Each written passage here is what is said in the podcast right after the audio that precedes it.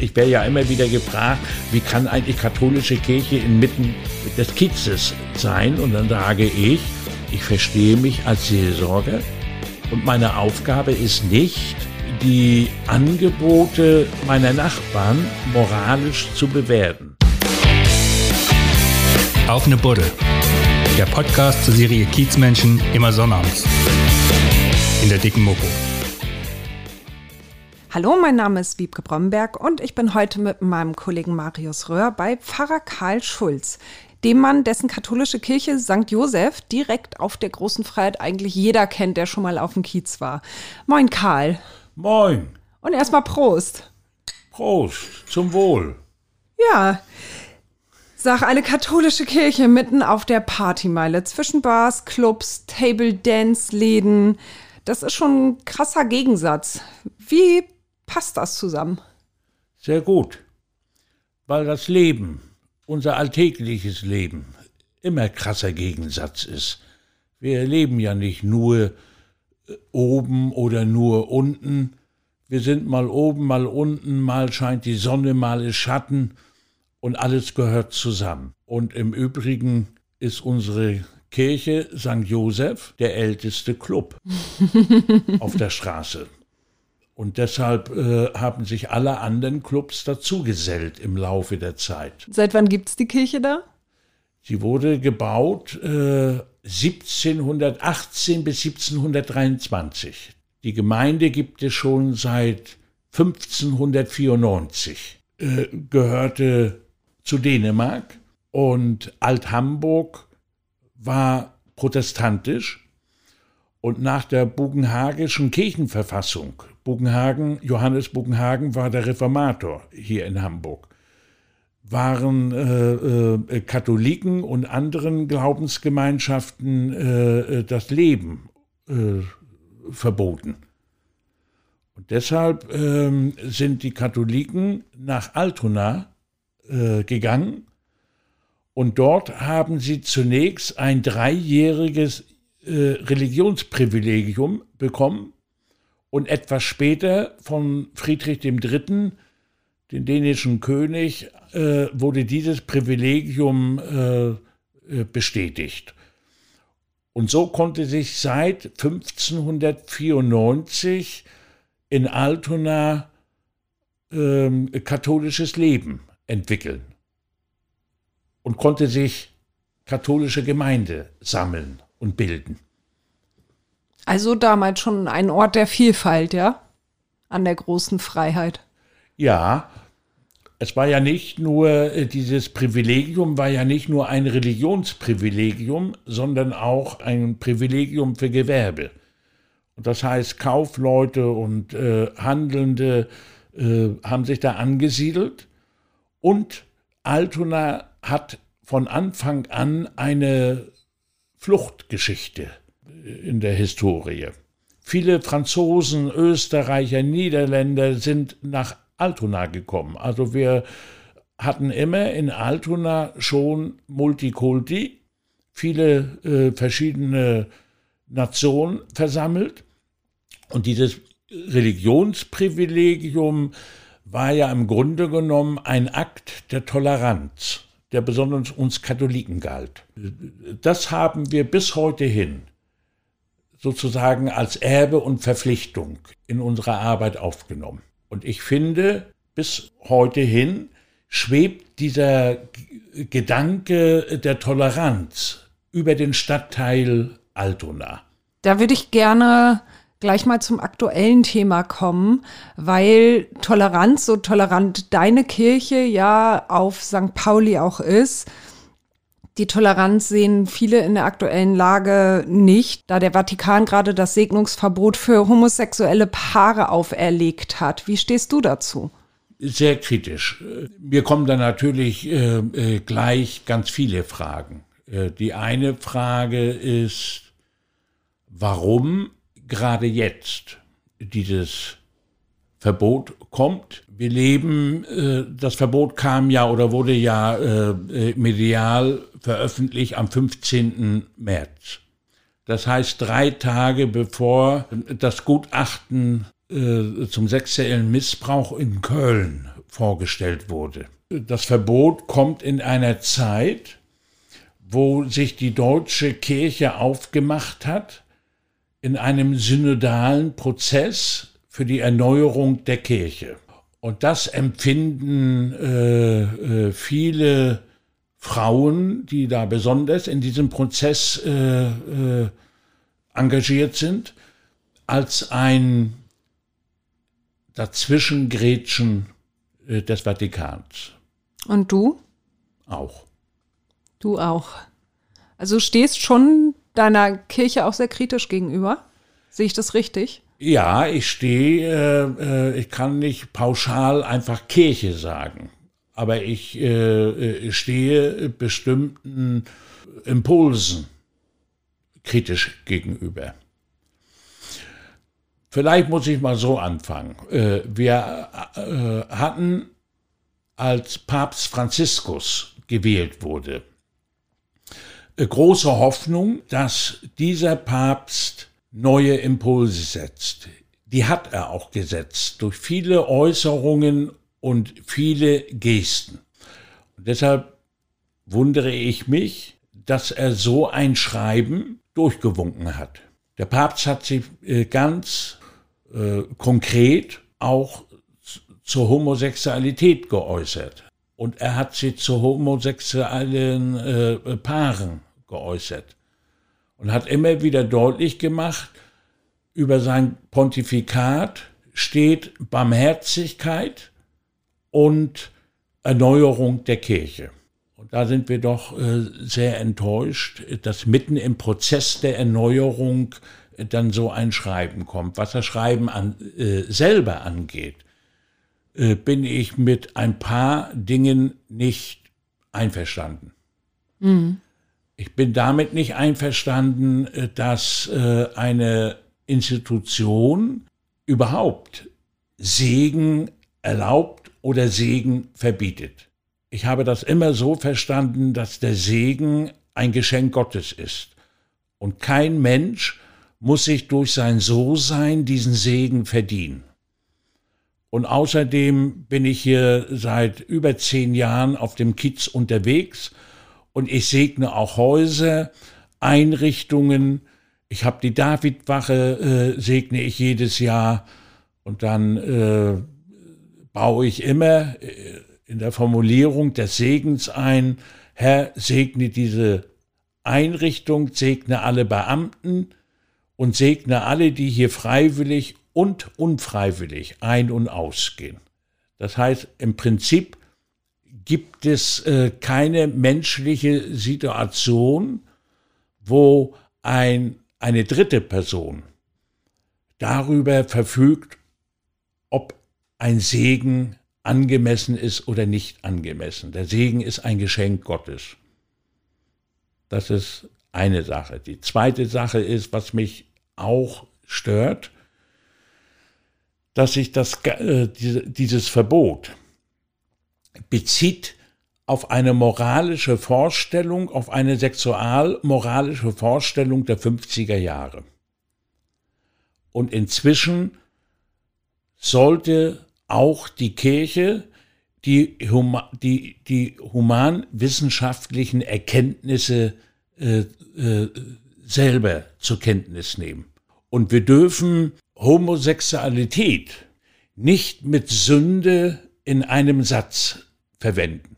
Ich habe äh, vor einem knappen halben Jahr unseren Kantor beerdigt. Und in der Beerdigungsansprache habe ich sehr deutlich gesagt, also unser Kantor war schwul und war auch äh, äh, äh, mit einem Mann verheiratet. Und kurz vor seinem Tod bat er mich, oder baten, äh, baten beide Männer mich, äh, dass ich sie segne. Das habe ich selbstverständlich getan. Und in der Ansprache habe ich ausdrücklich gesagt, Homosexualität ist keine Krankheit und erst recht keine Sünde. Das Wort Sünde kommt von Trennung. Und da, wo Menschen sich bewusst und durch ihr Handeln von Gott trennen, da könnte man von Sünde sprechen. Wir kennen das heute noch aus manchen Stadtnamen, wo Wasser und Land sich trennen. Stralsund. Mhm. Da, wo der Mensch sich wissentlich von Gott trennt, sündigt er. So ist die Urgeschichte in der Bibel. Dass Gott den Menschen geschaffen hat, dass Gott den Menschen einen Bund angeboten hat und der Mensch aber immer wieder Gott spielen wollte. Er wollte sein wie Gott und hat sich sozusagen von Gott getrennt und hat die Dinge selbst in die Hand genommen.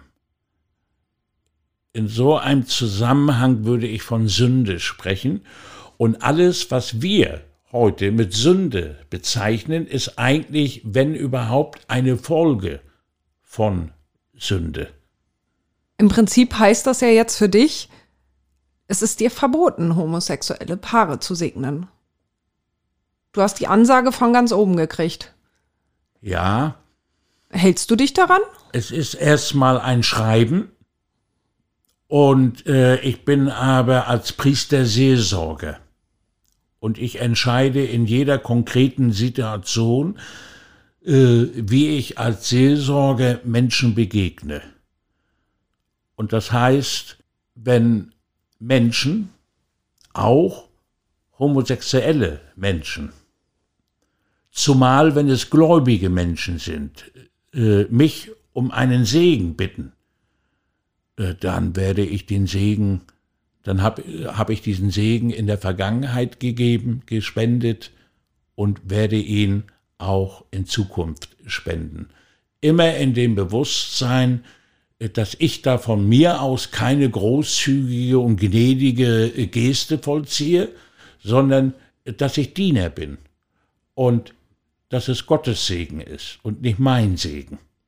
Du hast es ja gerade auch schon angesprochen. Die katholische Kirche hat ja einen schweren Stand zurzeit besonders. Man könnte sagen, sie befindet sich im Hinblick auf die Missbrauchsvorwürfe im freien Fall. Was sagst du dazu? Die Kirche hat äh, durch, durch den Umgang mit sexualisierter Gewalt in ihren Reihen in der Öffentlichkeit erheblich an Vertrauen verloren.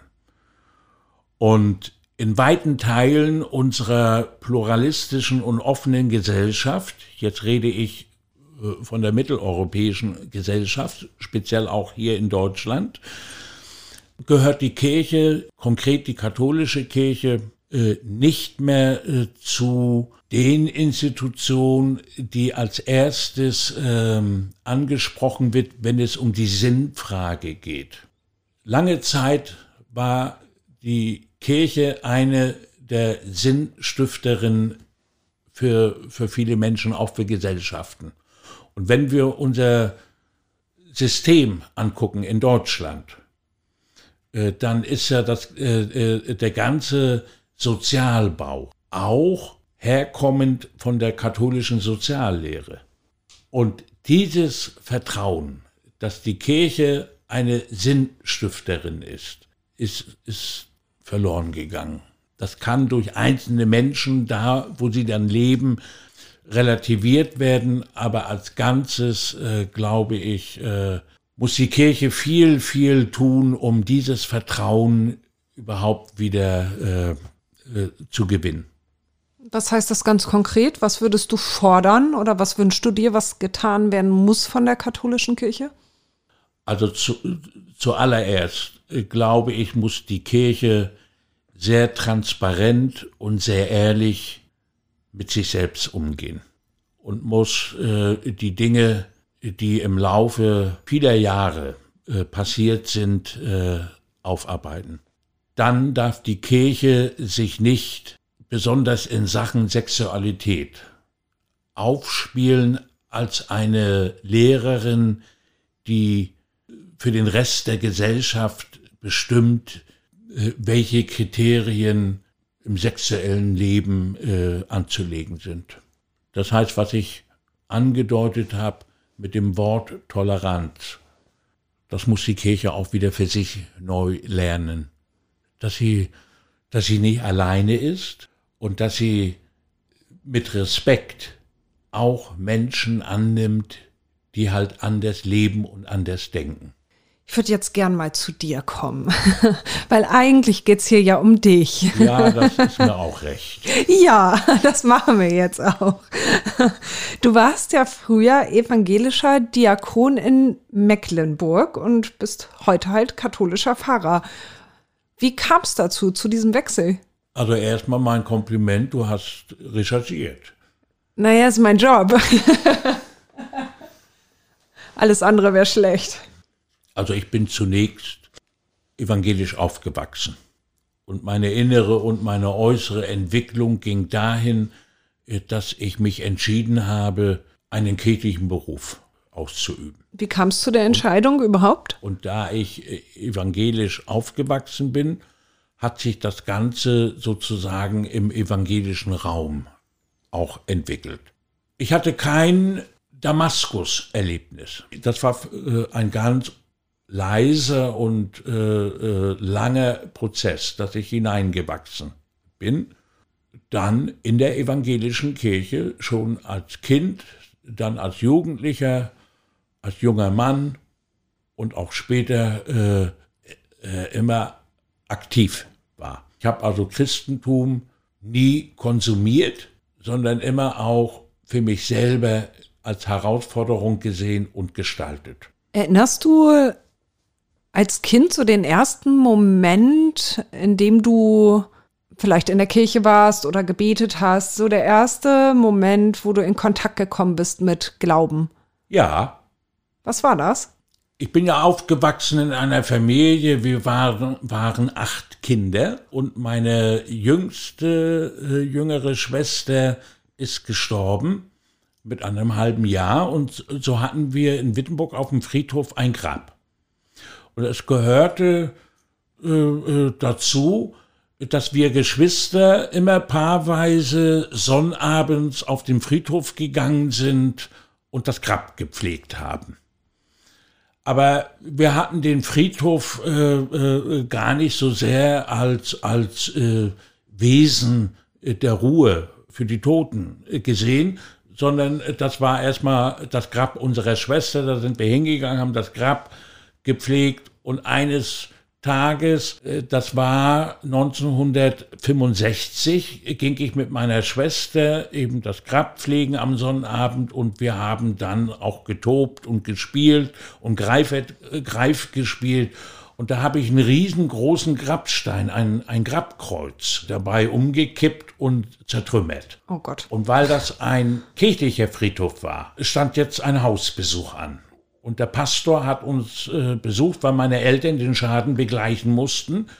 Und der Pastor war aber ein fetter Kerl und hat gesagt, ich will jetzt aber nicht nur mit Ihnen, also mit den Eltern sprechen, sondern äh, wo ist denn nun der Knabe? Und dann wurde ich vorgeführt und dann hat er sofort erkannt, äh, äh, da ist wohl Potenzial und hat äh, geworben, äh, dass ich in die Jungschar komme. Die Jungschar war damals ein, ein Kinderkreis das waren damals, war das noch geschlechtlich getrennt, nur mit Jungs. Und das war ein Kreis, wo wir Geschichten gehört haben, gespielt haben, gesungen haben.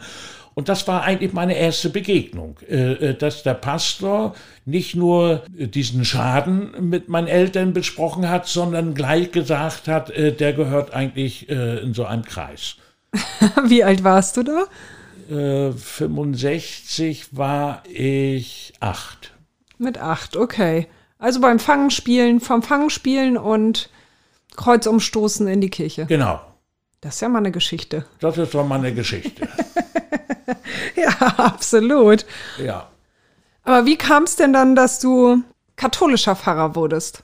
Ja, das ist ein äh, äh, langer Weg. Vorher will ich noch mal sagen, wie kam es eigentlich dazu, dass ich äh, evangelischer Diakon geworden bin? Das ist nämlich auch wieder so. Also ich habe ähm, für mich den Eindruck, äh, äh, dass äh, immer wenn ich so neue Räume betreten habe, dass es da, dass sich da lange vorher im Untergrund bei mir etwas entwickelt hat.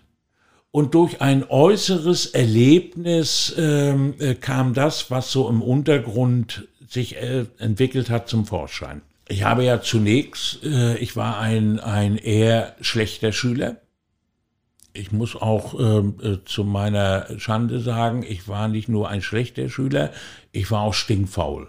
Das ist mal ehrlich. Und ich wuchs in einer Familie auf, die nicht zum Bildungsbürgertum gehörte. Das heißt, ich wurde jetzt auch nicht zu Hause angeleitet, äh, mich zu bilden. Da waren andere Dinge wichtiger.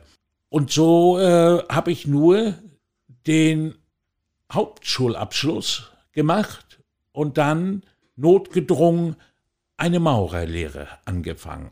Aber das war für mich nie eine Berufung, sondern ein Beruf. Und in dieser Zeit, inzwischen war ich, ich rede jetzt in der Zeit so zwischen 14 und 18, habe ich nichts ausgelassen, bekomme im Nachhinein doch einen großen Schreck, wie großzügig äh, ich und wir damals äh, mit Alkohol umgegangen sind. Und eines Freitags 1976 haben wir auf der Baustelle äh, ordentlich eingesoffen. Und dann bin ich mit einem Kollegen äh, nach Hause gefahren und habe meinem Vater ein Huhn geklaut. Und das haben wir dann auf der Baustelle gerupft und haben uns ein kleines Lagerfeuer gemacht und im Suff gebraten. Oh Gott. Und ein Gartennachbar hat das Ganze beobachtet, meinem Vater äh, äh, gemeldet und da eskalierte alles und er hat mich rausgeschmissen. Aber vorher gab es schon zwischen meinem Vater und mir äh, viele Spannungen, weil wir zum Beispiel äh, eine sehr unterschiedliche äh, Auffassung von Nachtruhe hatten. Mein Vater äh, war Waldarbeiter und musste morgens um vier aufstehen. Und ich kam 22 Uhr besoffen nach Haus. Wir wohnten Wand an Wand und legte mir dann erstmal eine schöne Trompetenplatte auf. Äh, da gab es doch leichte ja, Unstimmigkeiten, ne? Ja. Das schaukelte sich hoch und eskalierte. Und nun war ich äh, in Anführungsstrichen obdachlos und fuhr zu meinem äh, äh, evangelischen Jugenddiakon und sagte, Manne, ich bin obdachlos, was soll ich tun? Und er sagte, fahr zu deinem Betrieb und kündige, ich kann nur was mit dir anfangen, wenn du obdachlos und arbeitslos bist. Das habe ich getan und so habe ich meinen Weg in der evangelischen Kirche. Am 18. Mai 1976 habe ich meinen ersten evangelischen Arbeitsvertrag unterschrieben. Das ist ja irre. Erst war das Kreuz, dann kam das Huhn. Eben. Äh, das sind so. du, Mensch, also mehr brauche ich eigentlich gar nicht für meine Geschichte. er hat zwar das Kreuz und dann kam das Huhn. Das ist eine super Geschichte. Und dann bin ich sozusagen 1976 gelandet in einem Alters- und Pflegeheim als Hilfspfleger. Und das danach folgende Jahrzehnt wurde für mich ein Bildungsjahrzehnt. Ich habe dann über Abendschule alle Schulabschlüsse nachgeholt. Ich habe diverse Ausbildungen gemacht. Unter anderem äh, habe ich in Katechetik eine Ausbildung absolviert. Ich bin äh, dann von Schwerin nach Rostock gegangen und in Rostock habe ich über die Akademie des Gesundheitswesens Krankenpflege gelernt in einer Einrichtung für geistig und körperlich behinderte Menschen, Heilerziehungspflege gelernt und bin dann in eine Ausbildung gegangen, die geteilt war in einer theologischen Ausbildung zwei Jahre und zwei Jahre einer sogenannten Spezialausbildung. Und diese Ausbildung wurde mir dann vom Kultusministerium nach der Wende anerkannt als Fachhochschulabschluss für Religionspädagogik. Mhm. Und so kam ich äh, dann als äh, Jugend ausgebildeter Jugenddiakon wieder nach Mecklenburg und habe schwerpunktmäßig immer in Rostock gearbeitet und habe sozusagen direkt vor der Wende, während der Wende und nach der Wende äh, in Rostock gelebt und gearbeitet und fleißig an der Wende mitgedreht. Einer mitgedreht, ja, der dann sehr bekannt wurde und hier auch an meiner äh, Bilderwand hängt, ist äh, der spätere Bundespräsident Joachim Gauck. Der war nämlich damals in Rostock Pastor mhm. und war einer äh, der geistlichen und geistigen Führer der Wende. Mhm. Und wir haben in der Marienkirche, da war ich angestellt als Diakon, haben wir also sehr, sehr viel auch gemeinsam gestalten können. Ja. Ich habe mich dann aber nach der Wende entschieden, nicht in die Politik zu gehen. Viele evangelische Pastoren sind ja dann auch in die Politik gegangen. Ich habe mich dann doch bewusst entschieden, auf dem Acker der Kirche zu bleiben. Warum? Weil ich da meine Wurzeln hatte und weil mir immer klar war, Schuster, bleib bei deinen Leisten. Okay. Obwohl ich äh, das Engagement der vielen Kollegen, die dann in äh, äh vielen Parlamenten gesessen haben, äh, überhaupt nicht damit äh, bewerten will und schon gar nicht negativ. Nö, aber wenn es für dich, für dich nichts war. Das war für mich eine Entscheidung, dass ja. ich äh, bleibe. Im Laufe dieser Zeit habe ich viele katholische Kollegen kennengelernt und habe die Lebensweise äh, der, äh, eines katholischen Priesters auch kennengelernt und war davon fasziniert. Und ich war in einer evangelischen Bruderschaft, in der Michaelsbruderschaft, und da habe ich die Liebe zu, zur Liturgie äh, kennengelernt. Die Liturgie würde ich kurz zusammenfassen, ist die Feier des Lebens, auf den Punkt gebrachte Heilsgeschichte, die gefeiert wird. Und in der Michaelsbruderschaft, aber auch äh, in der römischen Kirche, ist diese Liturgie anders als in der evangelischen Kirche. In der evangelischen Kirche ist sozusagen das Herzstück der Liturgie das Wort. Und alles ist sehr verkopft während in der katholischen Messe äh, die Liturgie äh, sehr viel sinnlicher ist. Da wird auch der Leib angesprochen. Also äh, äh die Leute machen so oft während der Messe eine Kniebeuge, dass sie schön fit bleiben. Ja. Mm. Und sie stehen, sie sitzen, sie knien, also verschiedene leibliche Gebärden und es ist Weihrauch. Es, äh, äh, der, der, ja, das erinnere ich noch aus meiner Kindheit. War der, Weihrauch im Kölner Dom. Der Priester hat sehr äh, bunte Gewänder und zieht mit einer Schar ein. Das heißt, das Auge wird äh, beansprucht, das Ohr wird beansprucht, die Nase wird beansprucht. Es ist also ganzheitlicher und sinnlicher. Und das hat, hat mir sehr gefallen.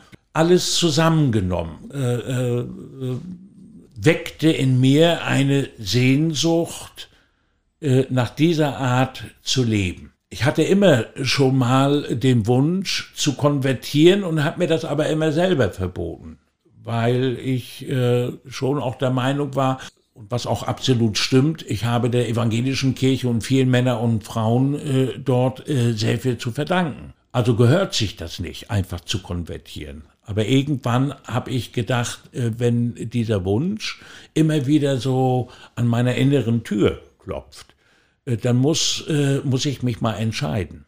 Mhm. Sonst lebe ich und lebe ich und lebe ich, aber diese Sehnsucht und dieser Wunsch wird nie entschieden, bleibt immer Sehnsucht, bleibt immer Wunsch.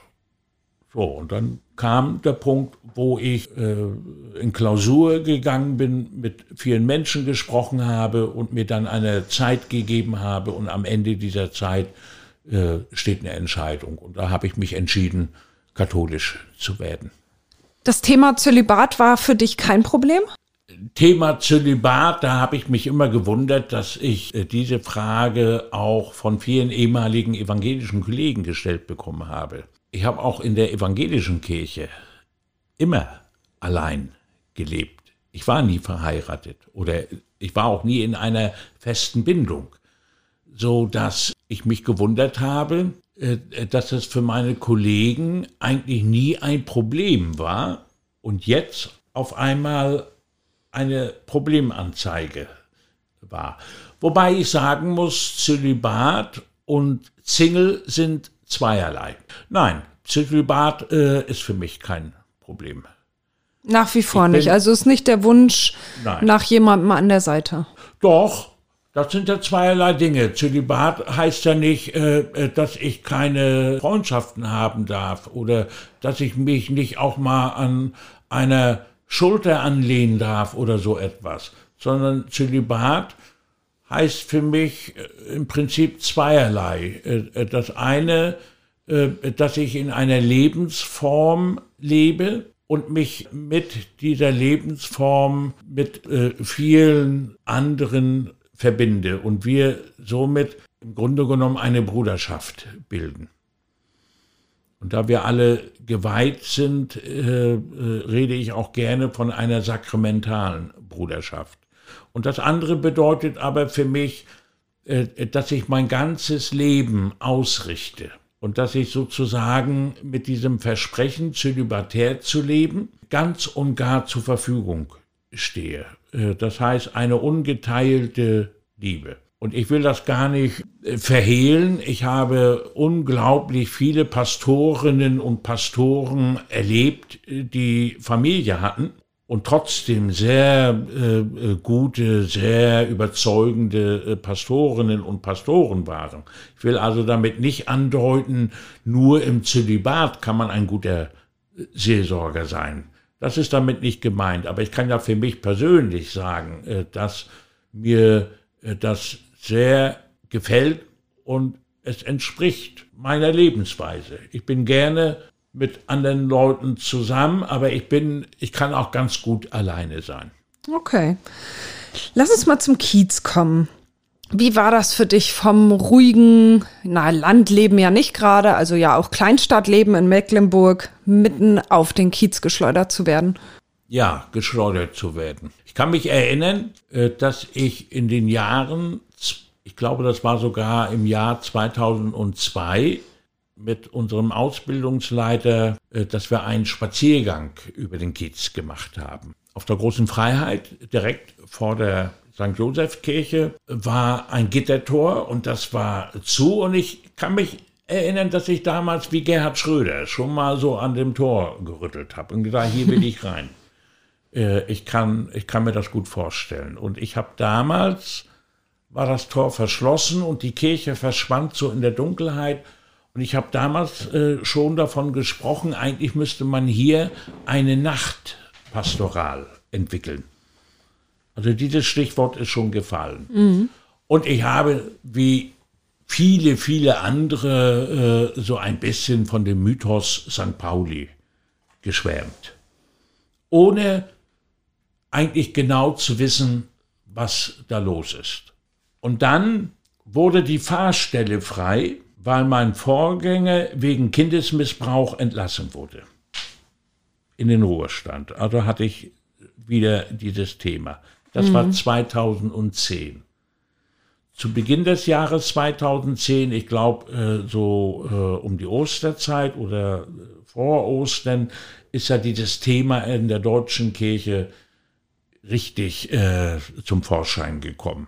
Ein Jesuit, äh, der Schulleiter war, hat 600 ehemalige äh, Schülerinnen und Schüler angeschrieben und zum offenen Sprechen ermutigt. Und da ist ein Stein ins Rollen gekommen, äh, der immer noch rollt. So kam ich hierher.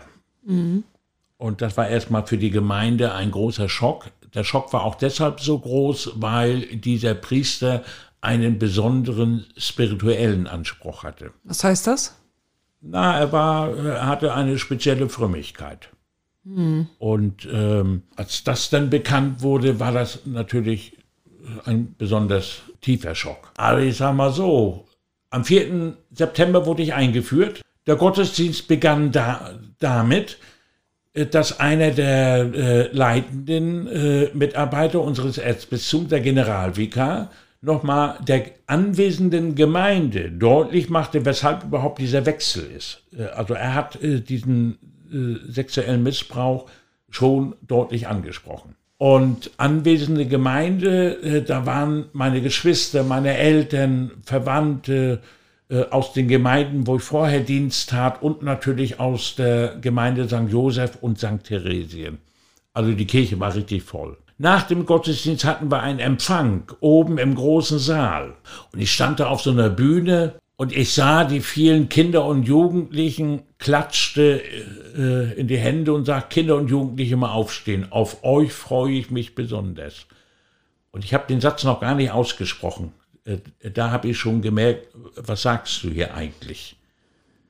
Und das wurde mir dann auch gleich von meinen Verwandten gesagt, das war ja aber mutig. Äh, äh, gerade wurde uns der Grund gesagt, weshalb dieser Pfarrerwechsel nötig war. Und dann sagst du, Kinder und Jugendliche mal aufstehen, auf euch freue ich mich besonders. Und da habe ich gemerkt, eine der Folgen der, äh, des äh, Missbrauchs ist, dass uns im natürlichen Umgang mit Kindern und Jugendlichen ähm, äh, eine Unbefangenheit äh, verloren gegangen ist. Und das muss ich auch sagen. Ich habe, ich wohne ja hier im Pfarrhaus und direkt auf meinem Hof ist der Kindergarten. Ich gebe schon Acht. Das habe ich aber äh, eigentlich auch als evangelischer Diakon immer gemacht, dass im Umgang mit Kindern und Jugendlichen eine gute Distanz, äh, also eine gute Balance zwischen Nähe und Distanz ist. Und es ist ja gar nicht meine Aufgabe, Kinder und Jugendliche an mich zu binden, sondern streng genommen habe ich ja die Aufgabe, äh, Kindern und Jugendlichen zu helfen, dass sie erwachsen werden, dass sie zu sich selbst finden mhm. und ihren eigenen Weg gehen. Es begann eine Zeit, wo ich schon gemerkt habe, dass ich als katholischer Pfarrer mit in Haftung genommen werde. Ich konnte nicht einfach die Unterscheidung machen, ich bin ja Karl und ich äh, mache meine Arbeit und nun gibt es ein paar schwarze Schafe sondern ich habe schon gemerkt, ähm, je, je mehr bekannt wurde, dass das eben nicht nur ein paar Einzelne waren, sondern dass das ein richtiges Problem ist. Und ich habe gemerkt, als katholischer Pfarrer bin ich eben auch Teil dieses Systems Kirche und ähm, werde von vielen anderen Menschen haftbar gemacht. Äh, denn es gehört ja auch zu unserer Gesprächskultur in unserem Land, äh, das oft in Talkshows oder bei anderen Gelegenheiten sehr emotional geredet wird, Argumente immer weniger eine Rolle spielen und ähm, äh, äh, äh, auch kaum noch differenziert wird.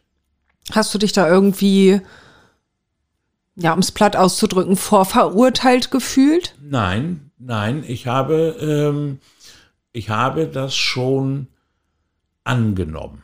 Ähm, eben, weil ich auch dazu stehe, dass ich Teil der Kirche bin und dass ich nicht nur Teil, sondern ein Repräsentant der Kirche bin. Lass uns noch mal zum Kiez kommen. Wie, wie, war, wie hast du den Kiez erlebt? Also ich war unglaublich äh, gespannt, habe mich gefreut. Ich habe hier ganz in der Nähe einen Cousin wohnen, alias Archie. Und wir haben uns kurz vor meiner Einführung als Pfarrer hier auf dem Kiez getroffen und sind zum Fischmarkt gegangen und haben uns ein Fischbrötchen gekauft. Ich glaube, ich wollte besonders cool wegen und habe dann ein bisschen angeberisch gesagt, ich bin der neue Pfarrer von St. Pauli, ich komme jetzt öfter. Und die Fischverkäuferin hat mit einer äh, verrauchten Stimme ganz kurz gesagt, ich auch. und ich merkte, dass das meinem Cousin wirklich ein stilles Vergnügen bereitete. Und ich habe gemerkt, aha, hier auf dem Kiez spricht man sehr direkt, nicht verklausuliert, also spontan. Das erste Vierteljahr habe ich auf der großen Freiheit gewohnt. Ganz bewusst und habe oben aus meinem Küchenfenster den Rhythmus der Straße beobachtet. Und da habe ich schnell festgestellt, äh, dass so ab Mittwoch eine Party beginnt. Und sie wird jeden, und sie baut sich auf. Sie wird jeden, jeden Tag lauter und dichter und bunter. Und der Höhepunkt ist in der Nacht von Sonntag auf Sonntag. Und da war mir klar, wir müssen hier auf dem Kiez eine Pastoral der offenen Tür machen. Und mir war auch ganz klar, ich bin hier auf den Kiez gekommen, ein bisschen stolz, hatte natürlich mehr den Mythos von St. Pauli im Kopf und habe ja dann jetzt im Laufe der zehn Jahre auch die Wirklichkeit äh, kennengelernt. Äh, und der Mythos, da hat man dann äh, im Kopf Hans Albers Und ich hatte in meinem Kopf, mein Onkel Bernd, äh, wenn er einen gehoben hat, dann hat er mit Inbrunst Hans Albers Lieder gesungen. und sowas alles. Ne? Ich hatte den Film von Kurt Jürgens, der Pfarrer von St. Pauli. Sowas hatte ich alles im Kopf. Ich hatte natürlich auch die Beatles im Kopf, äh, die da auf der großen Freiheit ihre Karriere begonnen haben und auch in der Tat Musikgeschichte geschrieben haben. Mhm. Aber ich habe im Laufe der Zeit natürlich mitgekriegt, ähm, äh, dass das ja nur ein Teil der Wirklichkeit ist. Ich habe auch mitgekriegt, dass auf dem Kiez ganz viele Menschen äh, sich bewegen und in ihrem Rucksack, in ihrem Gepäck eine schwere Last tragen. Ich habe auch gemerkt, ähm, dass äh, das ganze Rotlichtmilieu vielschichtig ist. Ich gehöre nicht zu denen, die von vornherein sagen, äh, äh, es muss verboten werden. Ich gehöre schon zu denen, die sagen, ich halte viel auch von der Selbstbestimmung des Menschen, auch von der Selbstbestimmung einer Frau. Und wenn eine Frau, immerhin ist, ist das das älteste Gewerbe der Welt, und ich kannte ja schon den Begriff Hure aus der Bibel. Ich habe aber auf dem Kiez gelernt, äh, dass das ein Ehrentitel ist und dass Nutte eine tiefe Beleidigung ist. Ja. Mhm. Äh, und von daher gehöre ich nicht zu den Menschen, die pauschal äh, das verurteilen, sondern wie gesagt, wenn eine Frau das für sich entscheidet, in aller Freiheit und auch in aller Unabhängigkeit, äh, dann soll sie tun, was sie will. Mhm. Und ich habe für mich immer gesagt, ich bin ja hier nicht ein äh, Sittenpolizist ich werde ja immer wieder gefragt, wie kann eigentlich katholische Kirche inmitten des Kiezes sein? Und dann sage ich, ich verstehe mich als Seelsorger und meine Aufgabe ist nicht, äh, die Angebote meiner Nachbarn moralisch zu bewerten. Jeder Club, der auf dem Kiez irgendetwas anbietet, muss sein Angebot erstmal selber verantworten. Und ich muss das verantworten, was ich mache. Aber ich bin nicht dazu da, äh, dass ich da die Angebote meiner Nachbarn bewerte und schon gar nicht beschimpfe. Und außerdem sage ich dann dazu, warum soll ich, der, was wir mit dem Stichwort sexuelle Gewalt in der Kirche schon besprochen haben, warum soll ich, der im Glashaus ist, mit Steinen schmeißen? Also bei dir ist jeder willkommen. Ja, erstmal ja. Ich war dabei zu erzählen. Ich habe so den Rhythmus erkannt und der Höhepunkt Sonnabend auf Sonntag. Wir sind dann schnell dazu gekommen, dass wir in dieser Nacht sehr oft, nicht jeden Sonnabend, aber sehr oft die Kirche öffnen. Und dass in der Kirche dann Musik gespielt mhm. wird. Dann öffnen wir die Tür. Wir machen gar nicht so viel Werbung dafür, sondern auf der großen Freiheit flanieren die Leute. Das ist ja wie ein Volksfest. Und wenn dann die Tür offen steht, passiert da zweierlei. Die meisten, die da äh, zur Party gehen, die sind noch in irgendeinem Club, trinken ein Feigling und äh, flanieren dann weiter und ahnen ja gar nicht, äh, dass es so eine schöne Kirche dort gibt. Die stehen auf einmal vor dieser Kirche, die ist ja etwas zurückgesetzt mhm. und sind äh, baff erstaunt, dass es hier eine Kirche gibt. Und wenn die Kirche dann noch geöffnet hat, kommen auch viele rein. Und wenn dann die Musik gut ist, dann setzen sie sich hin und dann spüren sie plötzlich eine ganz besondere und spezielle Atmosphäre. Wenn sie sich äh, dieser Atmosphäre öffnen, äh, führt dazu, dass wie eine Decke äh, die Sorgen und Probleme des Alltags bedeckt. Diese Decke wird plötzlich weggezogen. Ich erlebe das gar nicht selten, äh, dass ich dann angesprochen werde. Und ich erlebe es auch nicht selten, dass, dass Menschen dann Weinkrämpfe kriegen oder ganz äh, durcheinander sind, weil plötzlich Dinge, die etwas tiefer liegen, so zum, zum Vorschein kommen. Es ergeben sich dann auch viele Gespräche. Also sehr emotionale Momente, ja? Ja. Wir machen diese ganze Geschichte nicht vordergründig, als ein Werk der Mission. Ich will da eigentlich gar kein Bekehren, sondern ich sage, wenn jemand von sich aus in die Kirche kommt und diese Atmosphäre erlebt, dann predigt äh, die Kirche ja schon für sich. Dieser Kirchenraum, mhm. äh, den erleben die ja, zumal wenn sie vorher in irgendein Club waren, kriegen die sofort mit, dies hier ist eine andere Welt. Hast du denn da auch skurrile Momente, weil wenn ich mir vorstelle, da kommen welche, die schon ordentlich Promille haben, in die Kirche gestolpert. Ja, das ist natürlich auf dem Kiez nie auszuschließen. Wobei ich sagen muss, äh, ich muss meine eben gepriesene Offenheit jetzt doch ein klein wenig einschränken. Wir achten schon darauf, äh, wenn es ersichtlich ist, dass Leute schon zugetankt sind, dass sie dann nicht reinkommen. Äh, wenn jemand eigentlich nicht mehr so ganz äh, orientierungsfähig ist, äh, dann Macht denken wir, Sinn, warum ne? sollen wir 50 Leute, die drin sitzen, äh, dabei stören, dass einer da jetzt Kraft meiert. Na, wir haben immer wieder äh, einzelne Menschen, das sind manchmal Frauen, manchmal Männer, manchmal sind es Deutsche, manchmal sind es andere. Äh, das kann ich gar nicht so klassifizieren. Äh, wir haben immer wieder Menschen, äh, äh, wo wir denken, es, es passt jetzt nicht. Aber ansonsten sind wir sehr offen und das erlebe ich auch, dass wir Menschen aus allen Religionen, aus allen Ländern dort in der Kirche haben. Und wie gesagt, wir ähm, konfrontieren die Menschen verbal jetzt nicht ständig mit der Botschaft der Bibel oder mit der christlichen Botschaft, sondern wir lassen das offen. Ich werde von eigenen Kollegen auch oft gefragt, wie nachhaltig ist das und äh, hat sich denn schon mal jemand taufen lassen und so. Und da habe ich äh, immer wieder gesagt, ja, was heißt denn das nachhaltig? Was wissen wir denn, was im Inneren eines Menschen geschieht in so einem Moment? Und ich setze darauf, äh, dass der Heilige Geist das Seinige tut. Der weht, wann und wo er will und ist uns gar nicht verfügbar. Nachhaltig ist dann für die Kollegen okay ein Eintritt in die Kirche, ja? Ja, oder, oder ob sich da ein längerer Gesprächsprozess, ob ich mit jemand, mit dem ich mal an so einem Abend gesprochen habe, äh, ob der nochmal wiederkommt und das Gespräch fortgesetzt wird. Und das ist sehr selten der Fall. Da liebe ich äh, äh, den Augenblick. Und zur Wirklichkeit gehört für mich, äh, dass ich ein sehr offener und äh, kommunikativer Mensch bin. Und deshalb war ich auch der Meinung, äh, dass die Kirche eigentlich eine sehr schöne und lebensnahe und lebensfrohe Botschaft zu vermelden hat. Und deshalb bin ich mit dieser Botschaft auch rausgegangen und habe Kontakt gesucht.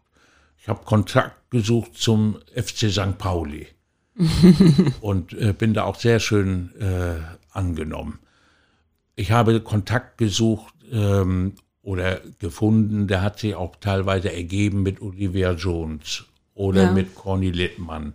Oder ich bin 2016 Udo Lindenberg äh, begegnet und habe ihn einfach angesprochen und habe gesagt, Udo, ich bin hier der neue Kiezpfarrer. Äh, der Kiez ist ja auch dein Revier.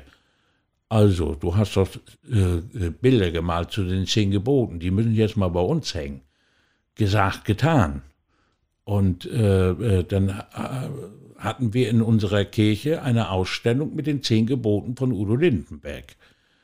Daraus ist aber mehr entstanden, ne? Wenn ich hier, wir sitzen ja in deinem Pastorat hier und wenn ich mich umgucke, Daraus, daraus ist eine Freundschaft entstanden, weil wir beide Ja. äh, schnell gemerkt haben, dass wir was auch miteinander anfangen können. Ja, aber hier hängen überall, hier hängen Fotos und gemalte Bilder von Udo und ihr seid also befreundet. Du bist nicht nur Fan.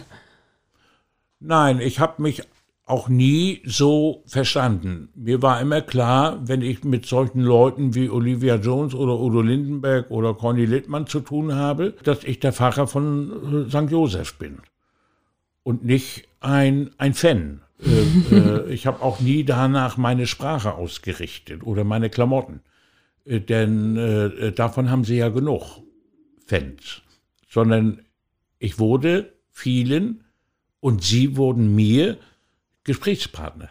Und wir haben uns auf einer oder begegnen uns auf einer Ebene, die teilweise auch jenseits dieses ganzen Showbusiness ist. Also du bist auf St. Pauli im Prinzip nicht der, der unbedingt bekehren will, sondern der, der Seelsorger ist, der, Ja. der Gesprächspartner ist. Genau. Auch Leute, die überhaupt nichts mit der katholischen Kirche zu tun haben, kommen die auch zu dir? Also die kommen jetzt nicht hier zu mir nach Haus, sie kommen in der Regel auch nicht äh, äh, in die Kirche, aber ich gehe äh, oft dahin, wo Sie sind.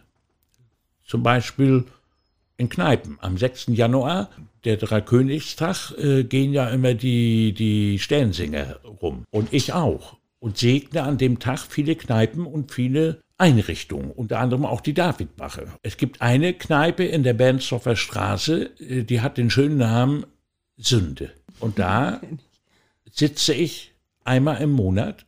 Da habe ich richtig, da hat der Wirt äh, mir richtig eine, eine Sitzecke eingerichtet. Da sitze ich, auch als Priester erkennbar, hier mit meinem Priesterkragen.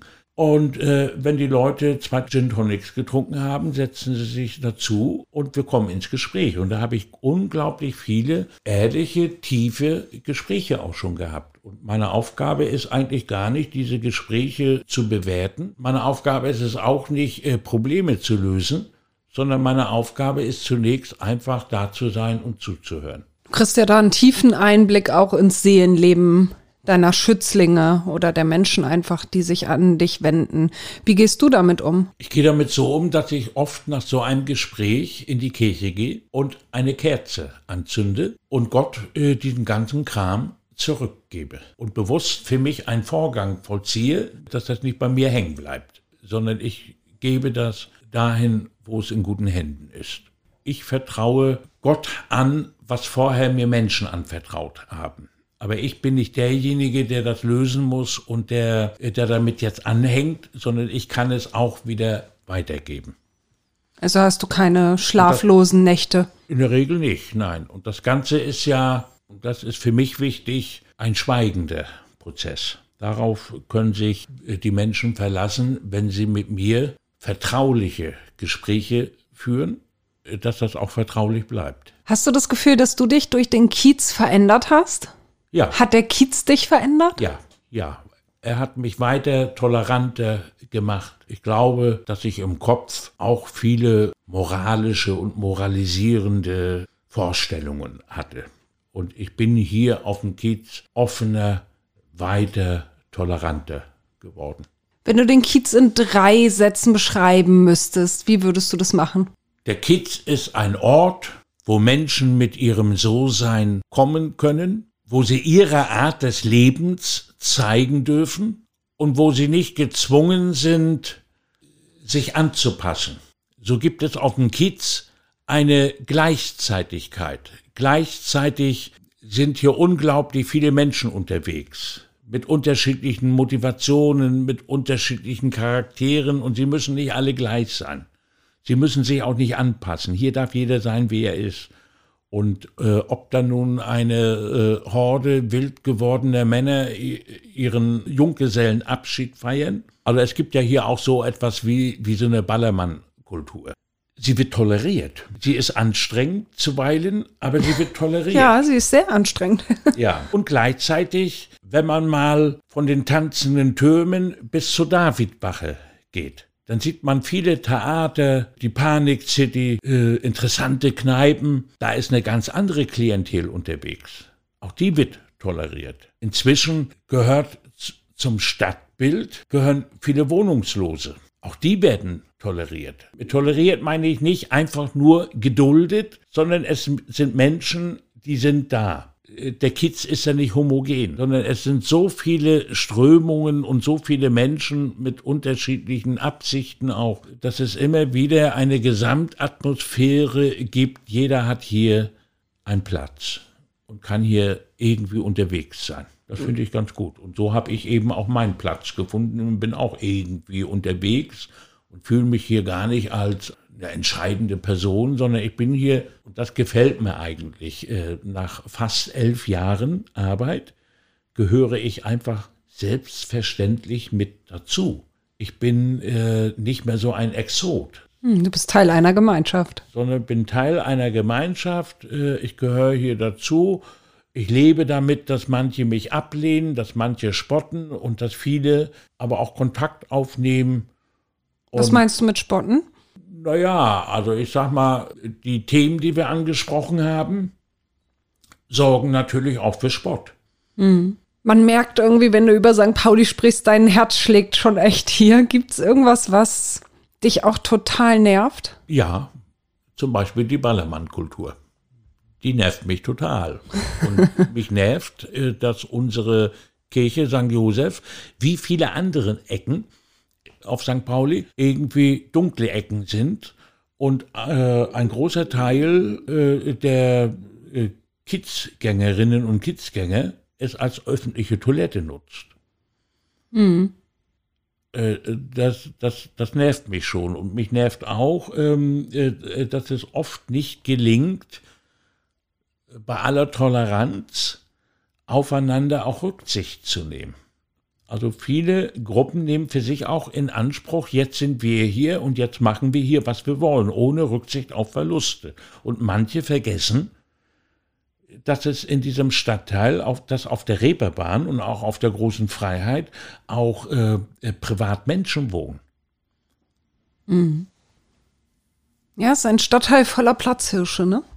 Ja, und ich sag mal, ähm, es ist ein Stadtteil, der einen gewissen Anspruch hat, der auch einen gewissen Zuspruch erfährt und der auch einen gewissen Widerspruch immer wieder hat. Und Anspruch, Zuspruch und Widerspruch geht manchmal so ineinander. Kannst du dir vorstellen, nochmal woanders hinzuziehen, Nein. woanders hinzugehen? Nein. Äh, ich mache ja auch gar kein Geheimnis daraus, äh, dass ich äh, 64 bin und ja so viele Jahre nicht mehr habe, Dienstjahre, andere schon. Da wollen wir den lieben Gott keine Grenze setzen. Aber meine Dienstjahre sind ja irgendwann gezählt. Wenn wir gesund bleiben, dann arbeiten wir Priester äh, bis 70. Ja, Du hast ja noch ein paar Jahre. Da habe ich noch ein paar Jahre. Und, äh, aber für sechs Jahre nochmal äh, zu wechseln, äh, äh würde ich ungern. Äh, denn mhm. ich, meine Erfahrung ist die, ich hab, bin ja schon ein paar Mal im Leben gewechselt. Meine Erfahrung ist die, wenn ich an, an, einem Ort ankomme, brauche ich ungefähr zwei Jahre, um den Ort und die Menschen und so kennenzulernen. Und jetzt äh, bin ich hier so vergnügt, äh, dass ich große Lust habe und äh, wirklich motiviert bin, hier noch jetzt zu bleiben. Und ich bin auch noch gar nicht ganz fertig. Ich danke dir sehr, sehr für das Gespräch. Wir haben uns jetzt sehr interessant unterhalten. Ich das danke dir für auch. deine Neugier und für dein Interesse. Ja, ich danke dir sehr für deine und Antworten. Das ist ja immer auch ein Risiko, wenn man von sich erzählt und sich öffnet, wenn man sich wirklich öffnet und es einer äh, unbekannten Hörerschaft äh, zur Verfügung stellt, macht man sich ja auch verwundbar. Na klar. Ich bin gerade dabei, ein Buch zu schreiben. Mhm. Zwischen Kirche und Kiez. Das war ja unser Gespräch. Ansichten eines Pfarrers. Wer äh, jetzt in der Morgenpost Appetit kriegt, der kann sich dann ja um Weihnachten herum dieses Buch kaufen. Okay, das schreibst du jetzt gerade noch, ja? Da bin ich äh, bei am Schreiben. Okay, Weihnachten. Gut. Weihnachten, so ist der grobe mhm. Plan, soll es unter vielen Tannenbäumen liegen. Ja, super. Das äh, wird jetzt gleich notiert. Ich danke dir sehr, sehr für das Gespräch, für deine Offenheit und das war wirklich schön. Danke.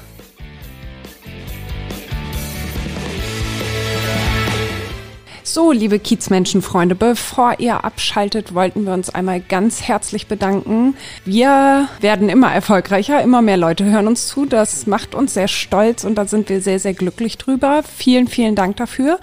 Wir sind auch im Rennen für den Deutschen Podcastpreis und würden uns unheimlich freuen, wenn ihr auf die Internetseite vom Deutschen Podcastpreis geht und für uns abstimmt.